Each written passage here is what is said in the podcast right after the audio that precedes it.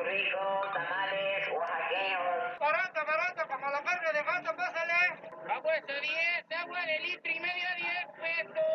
Este maravilloso producto fortalece los ojos, limpia las arterias, combate las cataratas, la carnosidad. Se compran colchones,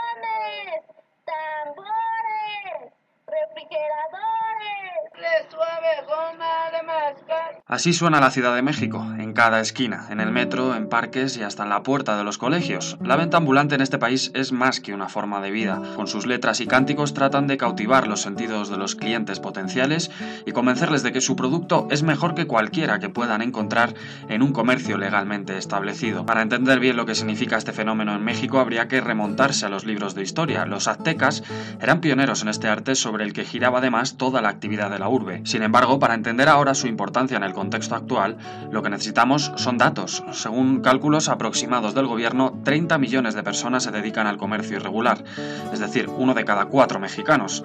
Hablamos ahora con Lorena, que vende cigarrillos, y con Antonio, cuyo producto son los mangos. ¿Por qué decidieron emprender este camino? Por necesidad, necesidad de mantener a mis hijos. Pues porque no tengo estudios. Respuestas casi monosilábicas de los pocos que accedieron a contestar preguntas, todos ellos con la mirada perdida detrás del periodista, preocupados porque en cualquier momento pueda llegar la policía, sus jefes o nuevos clientes.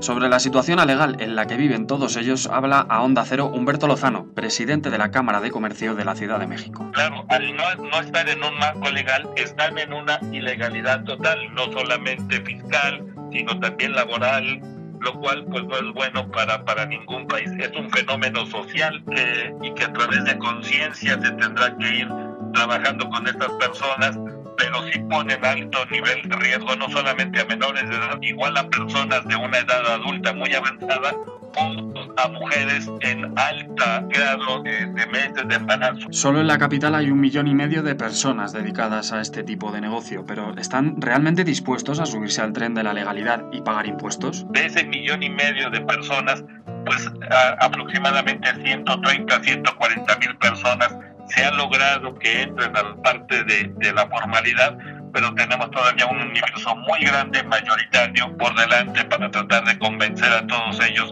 las noblezas que a lo, a lo, largo de la vida podrán ir encontrando en todos los sentidos de la formalidad. Una formalidad de la que podrían sacar mucho provecho, pero claro, también pagando impuestos se reducen los beneficios, y eso a muchos no les compensa, y es que viviendo al día cada peso cuenta. Pero está claro que algo hay que hacer, de acuerdo con Lozano, la situación a medio plazo se volverá insostenible. Esta situación que, que se vuelve problemática, sobre todo considerando que la venta de los, de los ambulantes pues no genera las condiciones de seguridad social, se vuelve pues una bomba de tiempo a largo plazo toda esta cuestión de, de qué van a vivir cuando lleguen a una edad muy adulta todas estas personas. La Ciudad de México es pionera en la lucha por la integración del comercio irregular. Así lo recogen en uno de los puntos de su nueva y esperada constitución, que los ambulantes se vayan incorporando poco a poco al mercado, incluso con prórrogas de hasta 10 años para ponerse al día con el fisco. Uno de los principales defensores de este camino es Lozano, aunque como reconoce Onda Cero, solo con voluntad política no se resolverá el problema. Comerciantes, ciudadanos de a pie y los propios ambulantes deben poner de su parte.